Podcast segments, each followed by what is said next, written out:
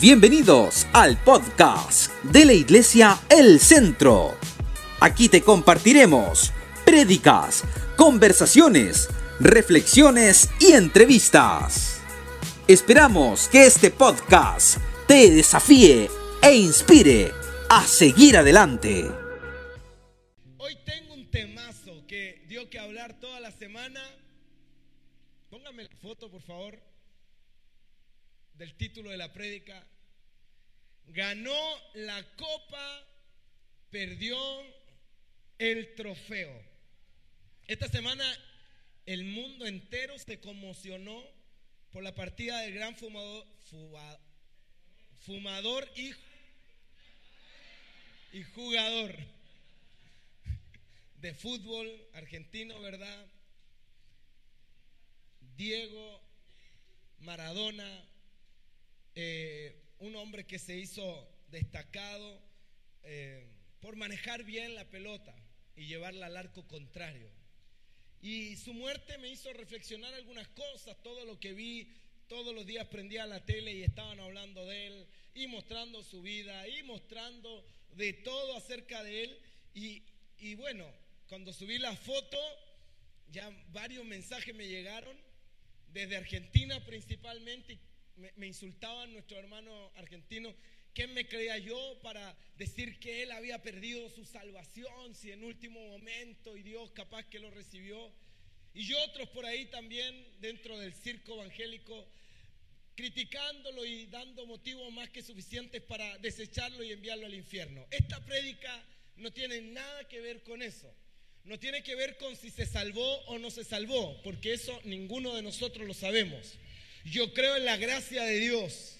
Y yo creo que si una persona en sus últimos cuatro minutos de vida se arrepiente y confiesa a Cristo como su Señor, Dios le puede alcanzar con su salvación y darle la vida eterna. Eso se llama gracia. Y yo creo que Dios lo puede hacer. Pero quiero hablar de eso porque no estuve con Él en su último minuto de vida. Así que vamos a leer Filipenses 3. Y aquí a través de esta palabra vamos a, ir un poco más profundo. No discutiremos si se fue al cielo o se fue al infierno, sino que este mensaje más bien trata de cómo vivimos aquí en la tierra. Si se fue o no al infierno es un tema que Dios sabe y conoce. Pero lo que nos queda a nosotros aprender es cómo Maradona vivió aquí en la tierra. Cómo aprovechó su oportunidad de vivir. Cómo gastó el derecho de vivir. Filipenses 3:4. Y eso, dice el apóstol Pablo, que yo tengo buenas razones, muchas más que cualquier otro, para poner mi confianza en lo humano. Fui circuncidado a los ocho días de nacer.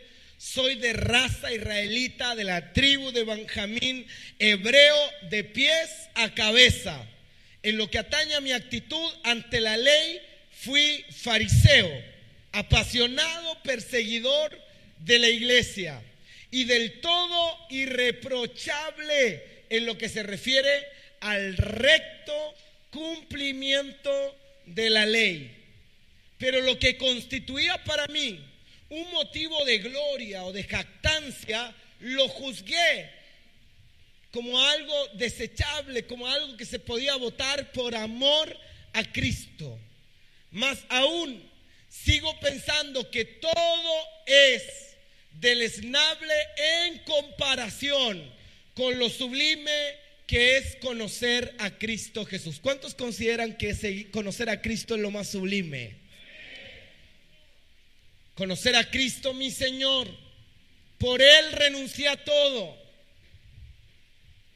Y todo lo estimo basura con tal de ganar a Cristo Jesús. ¿Cuántos consideran todo lo que saben, todo lo que tienen como basura si se trata de conocer a Cristo?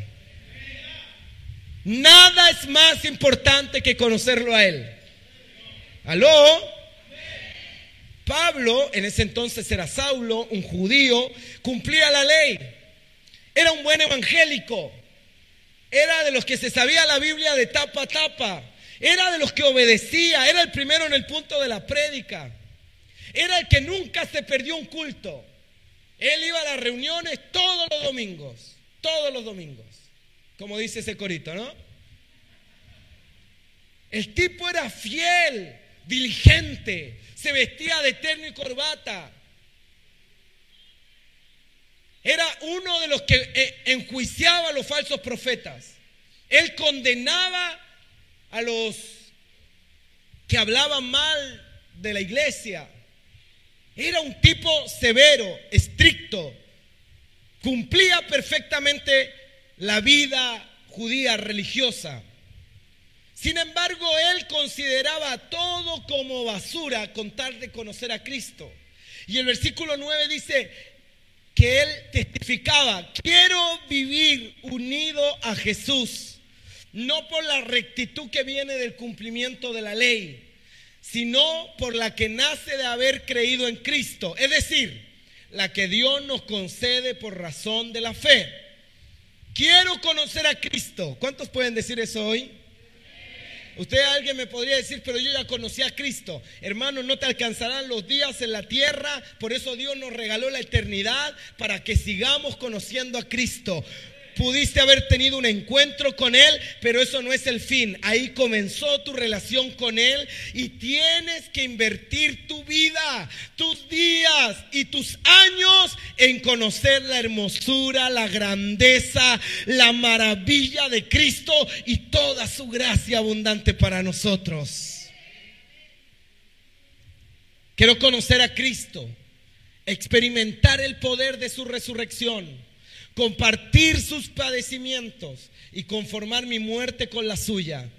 Espero así participar de la resurrección de entre los muertos. No quiero decir que haya logrado ya este ideal o que haya conseguido la perfección, pero me esfuerzo en conquistar aquello para lo que yo mismo he sido conquistado por Cristo Jesús. Y no me hago la ilusión, hermanos, de haberlo ya conseguido. Pero eso sí, olvido lo que he dejado atrás y me lanzo hacia adelante en busca de la meta, trofeo al que Dios por medio de Cristo Jesús nos llama desde lo alto. Esto deberíamos pensar lo que presumimos de creyentes. Y si ustedes piensan algo distinto, que Dios los ilumine también en este punto. Antes de ir al mensaje en sí que tengo, hay algo que me llama profundamente la atención y que me ha hecho arrepentirme y quizá meditar acerca de la muerte de Maradona. Tengo un amigo en redes sociales que es un misionero en Medio Oriente y él compartía que acerca de la muerte de Maradona se enteraron en todo el mundo. Él en Afganistán escuchó gente, noticieros y periódicos hablando acerca de la muerte de Maradona. En las montañas del Nepal se habló de la muerte de este gran jugador. En todo el mundo se llegó la noticia. Y cuando pienso en esto digo, qué increíble es que hay lugares, miles de lugares en la tierra donde la noticia de que Jesús murió por nuestros pecados, siendo el Hijo de Dios, aún no ha llegado. Hay ciudades, hay pueblos, quienes hasta el día de hoy ni siquiera han escuchado el nombre de Jesús. Han pasado dos mil años. Y esta es una realidad. Hay lugares donde Jesús todavía no ha sido predicado. La noticia de que Él murió por nosotros todavía no ha sido contada. Y esto debiera ser un despertar para la iglesia. No puede ser que la muerte de un jugador sea más famosa que la muerte de nuestro Salvador Jesucristo. Alguien tiene que tomar acción, alguien tiene que hacerse responsable de que esa buena noticia todavía no sea conocida por el mundo. Yo no sé quién asumirá el desafío de llevar esa noticia a todos los rincones de la tierra. Tal vez serás tú, tal vez seré yo, pero alguien tiene que actuar, alguien tiene que predicar Alguien tiene que hacer algo para que el mundo entero sepa que Cristo murió para salvarnos de nuestros pecados y del infierno y que Él vive y vivirá por los siglos de los siglos. Alguien tiene que decir amén a eso. Mira a la persona que está a su lado y dígale, hazte responsable. Dígaselo, hazte responsable. Tienes que anunciar la noticia. Cristo murió. Amén. Sin embargo,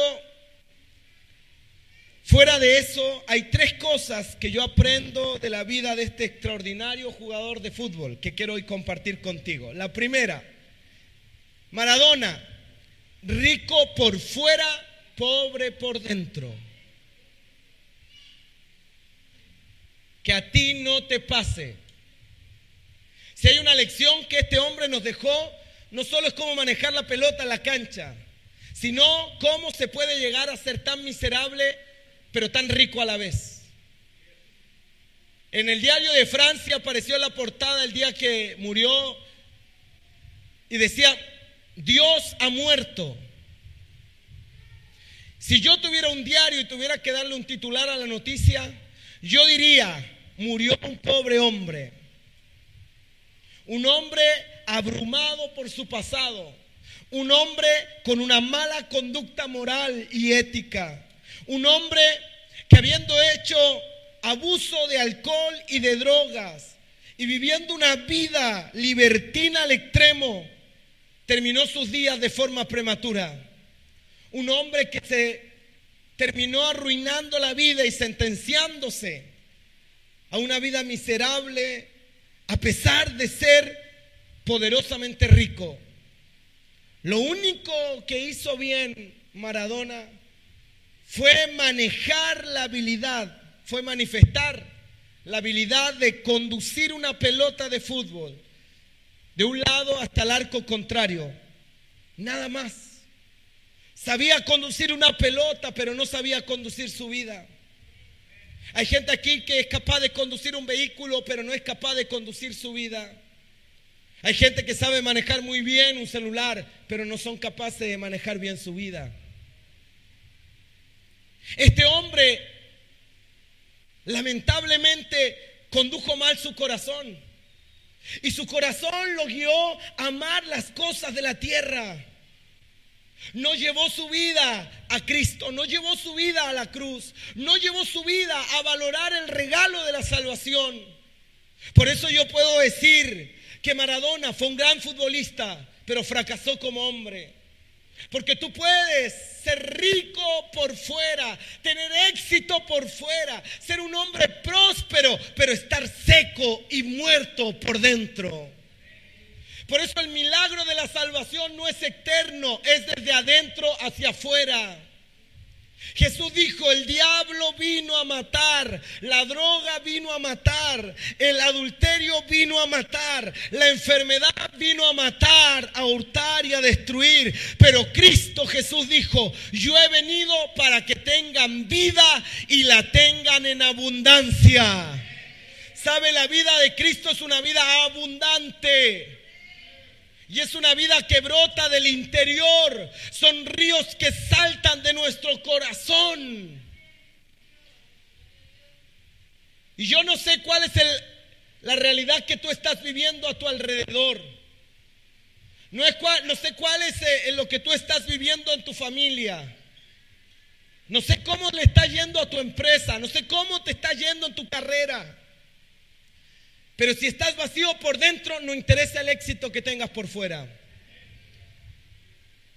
Yo puedo ser un pastor exitoso, tener una iglesia gigante y tener mucha gente, pero si por dentro estoy vacío, entonces fracasé como ser humano. Porque el secreto de una vida victoriosa es estar pleno por dentro. ¿Aló? El secreto de una vida victoriosa es estar pleno en mi interior. Tú te puedes ver feliz por fuera. Yo conozco mucha gente que por fuera ríe, la pasa bien, celebra. Son los que animan los carretes. Pero si tú hablas con ellos íntimamente te das cuenta que están vacíos, secos, muertos por dentro. Y en las iglesias pasa. Gente que por fuera se ve muy bien cristiana, muy próspera, muy bendecida. Son aquellos que le dan clases de ética y moral a todo el mundo, pero por dentro están perdidos. Y hoy día, si hay algo que aprender de este jugador, es cómo podemos arruinarnos la vida siendo tan miserables por dentro, aunque por fuera todo sea un éxito. No importa cuánta gente te aplauda, si por dentro estás vacío, algo necesitas cambiar. No importa cuánta gente te siga, no importa cuántos likes, no importa cuántos me gustas te acompañen. Si por dentro estás vacío, amargado y seco, hoy es la tarde para que hagas un cambio en tu vida. Y el Dios que con que, llena los cielos y la tierra pueda venir a llenar tu corazón, pueda venir a llenar tu espíritu, pueda llenar tu alma y transformar tu lamento en baile. Eso es lo que Dios puede hacer. Rico por fuera, pobre por dentro. La Biblia dice que aprovechar al hombre si ganar el mundo y perdiere su alma. ¿De qué te aprovecha tener todas las riquezas y todo lo que quieras tener si por dentro tu alma está perdida, extraviada? Y no, estoy hablando de solo perder el alma e irme al infierno. Estoy de que hoy, estoy hablando de que hoy gente aquí perdió su alma. No tiene sentimientos. No vibra por la vida. Está extraviado, no sabe dónde ir. Está desenfocado. Yo conozco un montón de gente que puede ser salva, pero perdió el norte, el propósito. No sabe cómo conducirse.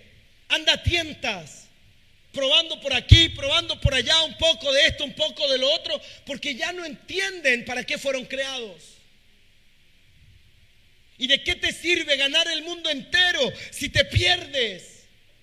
Si no sabes para dónde vas, si pierdes el norte. Por eso es que hoy día lo que Dios está buscando de ti y lo que como pastor estoy soñando para esta iglesia es que esta iglesia sea una iglesia plena en su interior. Una iglesia sana desde adentro. Una iglesia feliz en su corazón. Alguien tiene que decir amén. Ah, no, usted quiere que yo le diga, yo quiero que a ti te vaya mal. Ahí va a decir amén. No, yo quiero que a ti te vaya bien. Pero que te vaya bien porque tú en tu interior estás bien. Por eso mira lo que dice. Yo te voy a decir algo. Dios quiere que a ti te vaya bien. Dios quiere que tú seas prosperado. Pero hay un equilibrio. Primera de Juan, perdón, tercera de Juan 1.2. Tercera de Juan 1.2. Amado, yo deseo que tú seas prosperado en todas las cosas. ¿Sabe qué? Dios desea que tú seas prosperada. Dios desea que tú seas prosperado. ¿Se lo habían dicho antes? Bueno, yo se lo digo, Dios desea nuestra prosperidad. Dios desea nuestro crecimiento. Dios desea que nos vaya bien. Dios desea eso para nosotros. Pero hay algo que necesitamos considerar en este versículo. Porque dice, yo deseo que seas prosperado, que tengas salud, así como. Dios le da un énfasis a la prosperidad del alma y asume que porque prospera tu alma, también tú prosperas en todo. Entonces lo que yo hoy quiero decirte es que necesitas preocuparte de tu alma. Necesitas preocuparte de tu corazón. Necesitas preocuparte de prosperar internamente para que la prosperidad interna sea el resultado de tu prosperidad externa. Mira a la persona que está a su lado y dígale, así como prospera tu alma, prosperará tu negocio prosperará tu familia, prosperarán tus estudios, pero necesitas hacer crecer tu alma. Amén. No hay una peor pobreza que la pobreza interior. Por eso en Apocalipsis, Dios hablando en una iglesia le dijo, Tú que tienes nombre de que vives, pero estás muerto. Pobre hombre, pobre mujer, que tenga nombre de que vive, de que es exitoso, de que es grande, de que es eh, eh, eh, lo mejor, pero por dentro Dios no mira por dentro. Nadie te puede mirar por dentro, Dios sí.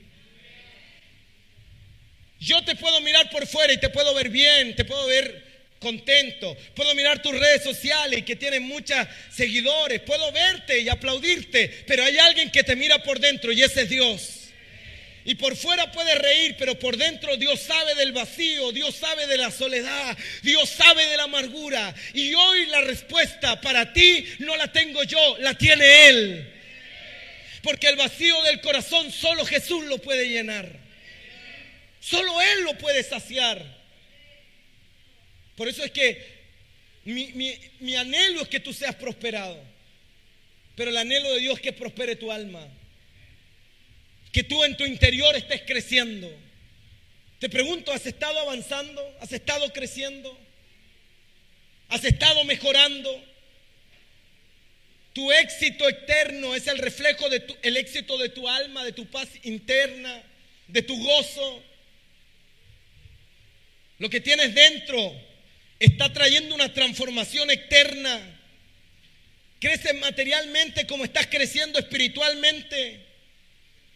O Dios dirá de ti, aunque tú te jactes de tu riqueza y Dios dirá, tú eres un ciego, pobre, miserable, desventurado.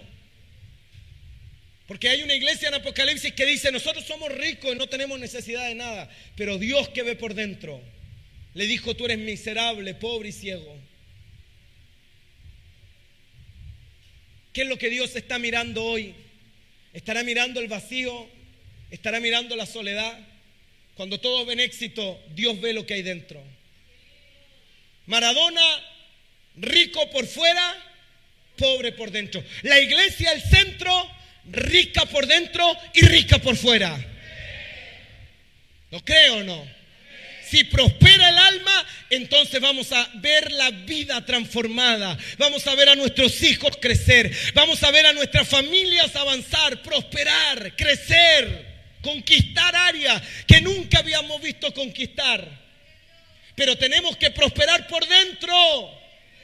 No sirve tener una empresa exitosa si tú eres el que le desea mal a todo el mundo. Si eres una persona envidiosa, si eres una persona celosa. Necesitamos crecer por dentro. Está aquí, ¿verdad? Mira a la persona que está a su lado y dígale, rico por dentro. Eso es lo que importa. Y ese es el consuelo de los feos, ¿no? No, ese es un chiste. Importa, es bonito por dentro.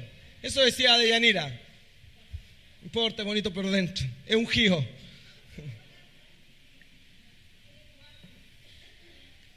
Ahí te va. Por dentro. Ella tiene los ojos de Dios. Segundo principio que aprendo de la vida de Maradona. No importa cómo comienzas, sino cómo terminas. Varios reyes en la Biblia comenzaron bien, terminaron mal. Judas uno de los discípulos de Jesús comenzó bien, terminó ahorcado. ¿Cómo terminó? Terminó mal. Porque no importa cómo comienzas, sino cómo terminas. A lo mejor tu comienzo fue un desastre, como el de Jacob. ¿Recuerdan cómo comenzó Jacob? Robándole la primogenitura a su hermano, vendiéndosela por un plato de lentejas engañando a su padre, confundiendo a medio mundo. Pero ¿cómo terminó siendo padre de toda una nación? Porque no importa cómo comienza, sino cómo... Y cómo hoy estás trazando tu futuro. Este tipo tenía todo para ser un crack en todos los aspectos de su vida. Lo que hizo grande a Maradona es que era un niño de barrio, pobre, que logró conquistar las alturas, salir de la pobreza y llegar a las ligas mayores a través del fútbol. Eso lo convierte en un tipo admirable. Su perseverancia, su dedicación, lo llevó a ser conocido mundialmente. Su comienzo fue extraordinario. Su final fue un fracaso. Porque hubo un momento en su vida en que no le importó cómo terminaría, sino lo que ya había logrado. Y eso se llama orgullo. Lo que tengo nadie me lo quita. La Biblia en Apocalipsis dice, afirma lo que tienes antes que te lo quite y se lo dé a otro. Hay gente que piensa que lo logró todo y lo que Dios le está diciendo hoy día es, afirma, retén lo que tienes. Retén tu corona, retén la lámpara, retén el ministerio, retén lo que tienes, porque si tú no lo cuidas, yo te lo quito y se lo doy a otro. No seas tan soberbio para pensar que lo que conseguiste nadie te lo puede robar, nadie te lo puede quitar. La vida cristiana y la vida es una vida de apercibimiento. Tienes que estar apercibido. Tienes que guardar la humildad. No puedes pensar que por pegarte un pequeño desliz, como pensó Maradona en sus comienzos, eso no afectará tu carrera deportiva. Extralimitarte por el alcohol o con el alcohol afectará tu carrera deportiva. Darte licencias afectará tu carrera.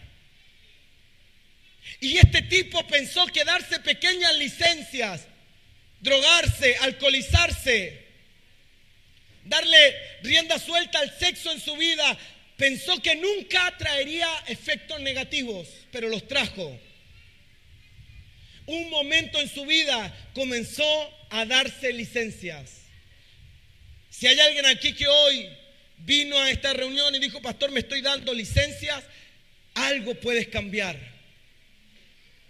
Porque puede haber comenzado bien o puede haber comenzado mal, pero el sueño de Dios es que termines bien. Yo dije, el sueño de Dios es que termines bien.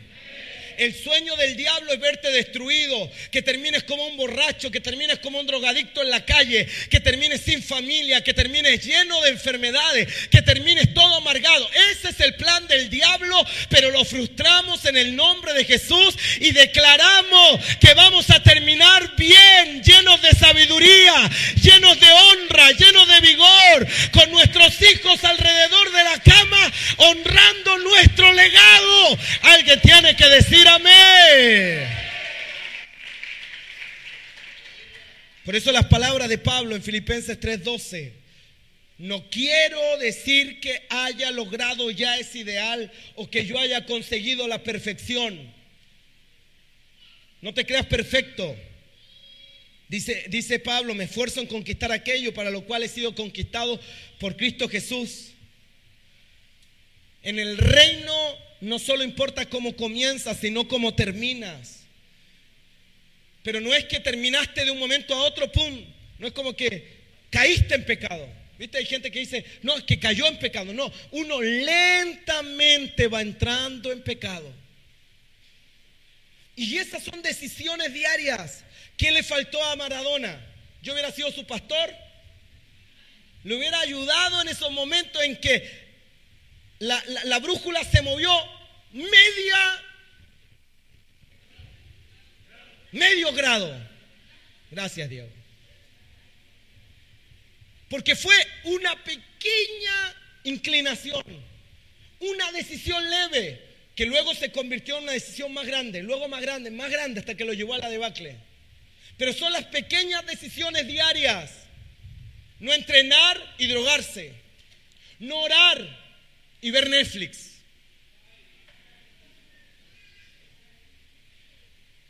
No confesar un pecado y encubrir la falta. No buscar ayuda cuando soy tentado.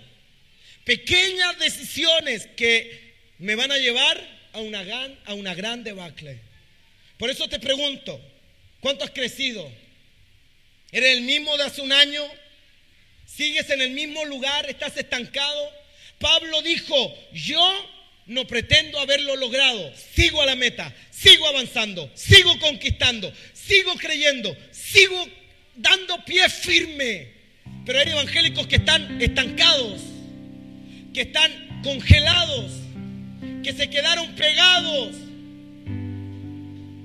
El Evangelio es cambio. El Evangelio es transformación. El Evangelio es avance. Es crecer. No, yo le decía en la mañana, era para la risa, pero en el mundo tú salías de un carrete así. Y pasáis por al lado de los vecinos, vecinito, te quiero mucho. Hoy día te convertiste, andáis de eterno con la Biblia y pasáis por así afuera de tus vecinos. No saludáis a nadie, no le habláis a nadie. ¿Sabe qué? Yo prefiero, yo, yo, yo no sé. Yo prefería al otro vecino. Por último me hacía reír, me sacaba una sonrisa. Este canuto amargado me da rabia.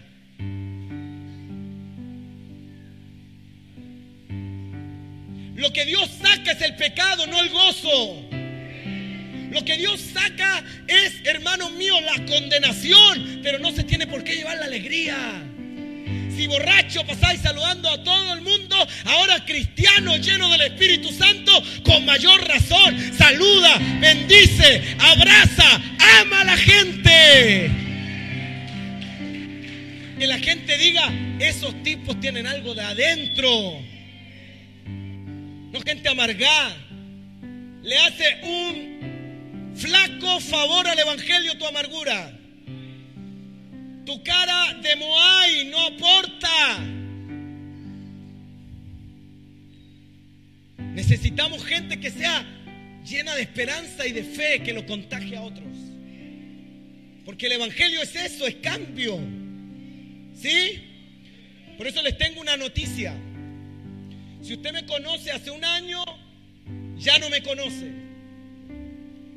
Porque me estoy reinventando. Y día tras día estoy en transformación. Y Pablo lo dice bien, de gloria en gloria somos transformados. Pero lo importante es avanzar, que hoy sea mejor que ayer, de adentro. Recuerda que tu fin es un fin glorioso. ¿Sí?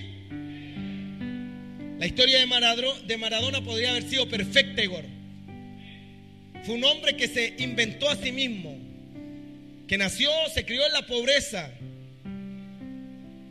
logró cumplir su sueño, tuvo la fortaleza, el talento, el esfuerzo, la perseverancia para lograr ser el mejor del mundo.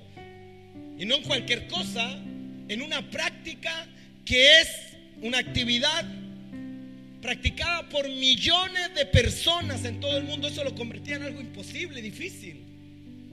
Pero cuando logró conquistar su tierra prometida, su sueño inalcanzable, pensó que nada ni nadie podría quitarle lo que había logrado.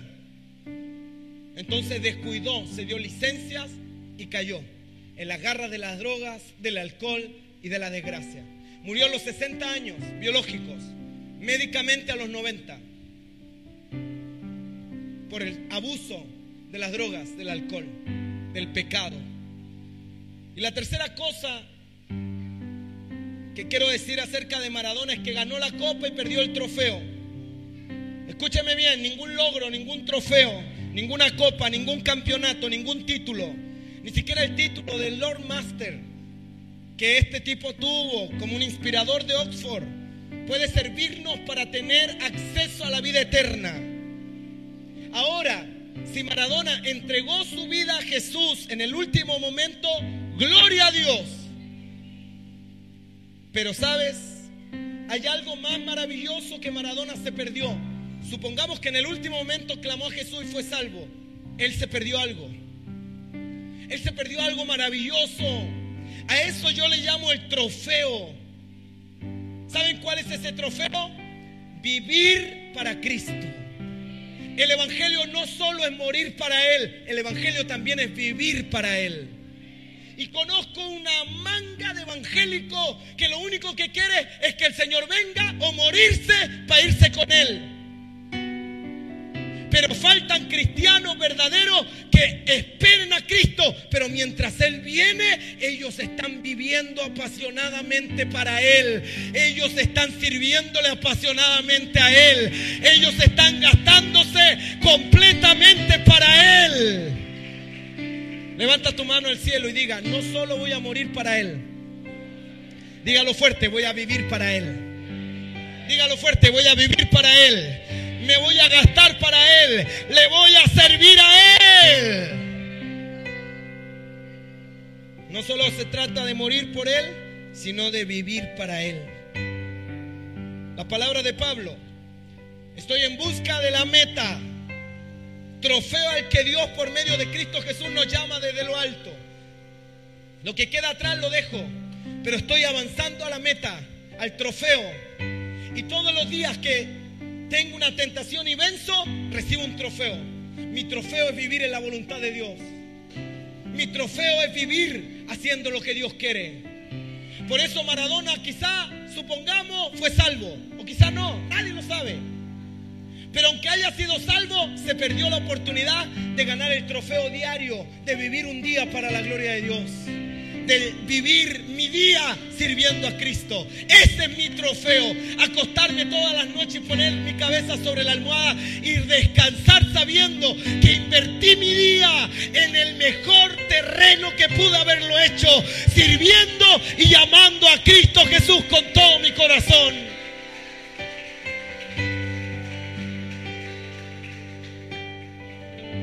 Todos un día moriremos. Y algunos en el último minuto quizá entregarán su vida a Cristo, irán al cielo. Eso se llama gracia y es maravilloso. Pero otros, otros tendremos la dicha, tendremos el honor de haber vivido aquí en este mundo perverso una vida rendida a Cristo. Ese es nuestro trofeo. Vivir aquí todos los días para Él hacer su voluntad. Ese es nuestro trofeo.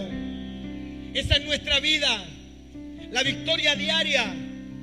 Nunca te afanes por la, lucha de mañana. Pelea hoy tu batalla. Y cuando obtengas la victoria y te acuestes sabiendo que Dios te dio la victoria, recibiste de Dios el trofeo de vivir para su gloria. El trofeo aquí es conocer a Jesús. Pablo lo dijo, lo que queda atrás no me interesa prosigo a la meta. Y mi mayor esfuerzo es conocer a Cristo. Ese es mi trofeo. Conocer a Cristo es mi mayor galardón. Conocer a Cristo es mi mayor victoria. Por eso digo, Maradona ganó la copa, perdió el trofeo de tener una vida conociendo a Jesús. ¿Y tú qué buscas? Éxito eterno mientras tu alma perece, se muere, se seca Tú buscas solo comenzar bien, pero no te importa cómo vas a terminar, porque todos quieren escribir una linda historia hoy. Tú eres un empresario y quieres escribir una linda historia, que todos hoy hablen de ti, pero ¿cómo quieres terminar? Con una chorrera de hijos por todos lados, metido en una cantina, malgastando tu riqueza. ¿Qué quieres ganar? ¿Quieres ganar un título, una copa, ¿Quieres ganar un campeonato? ¿Quieres ganarte una cuenta corriente? ¿Quieres ganarte un viaje? ¿O quieres ganar el trofeo de vivir para la gloria de Dios todos los días de tu vida? ¿Qué estás buscando? Maradona murió como un pobre hombre. No fue feliz con su familia, no fue feliz con su esposa, no fue feliz. Engendró hijos por doquier. Más trágico es que nunca pudo vivir sirviendo a Jesús. ¿Qué pasó con su destino eterno? No lo sabemos, pero en su vida todo hubiera sido diferente si él se hubiera rendido a Cristo y en los años que tenía le hubiera servido a él. Ese es el trofeo que no nos merecíamos, pero Cristo nos lo regaló. Vivimos para Él, somos de Él, le servimos a Él, lo seguimos a Él, le obedecemos a Él, porque Él es nuestro tesoro, Él es nuestro galardón. Si alguien lo cree, póngase de pie y dele fuerte el aplauso al Rey de Gloria. Dele fuerte el aplauso al aquel que es nuestro mayor regalo. Comienza a bendecirle. Comienza a decirle, tú eres lo más importante en mi vida. Dígale, yo no quiero ser un Maradona, exitoso por fuera, seco por dentro. Yo no quiero comenzar bien y terminar mal, no. Yo no quiero ganar éxito, la copa y perder mi alma. No, Señor. Levanta tu mano, por favor.